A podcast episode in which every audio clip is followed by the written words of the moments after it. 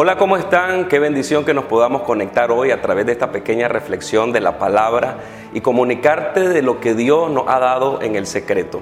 Hoy quiero que podamos leer la palabra de Dios en Hechos 2.46. Dice, y perseverando unánimes cada día en el templo y partiendo el pan en las casas, comían juntos con alegría y sencillez de corazón.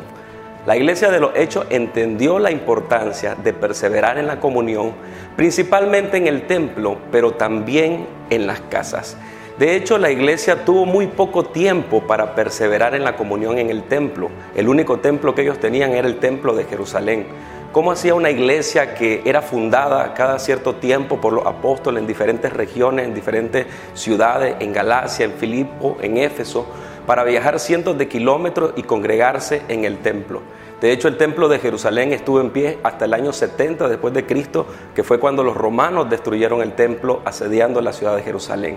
La iglesia entendió tempranamente que la comunión en las casas era tan importante como la comunión que ellos tenían en el templo. Y es que es en la familia donde todo empieza. En las casas nosotros tenemos la bendición de poder hablar a nuestros hijos de la palabra de Dios. En la casa podemos dar ese ejemplo de una vida de oración a nuestros hijos. En las casas podemos establecer ambientes de adoración a través de los altares de adoración familiar.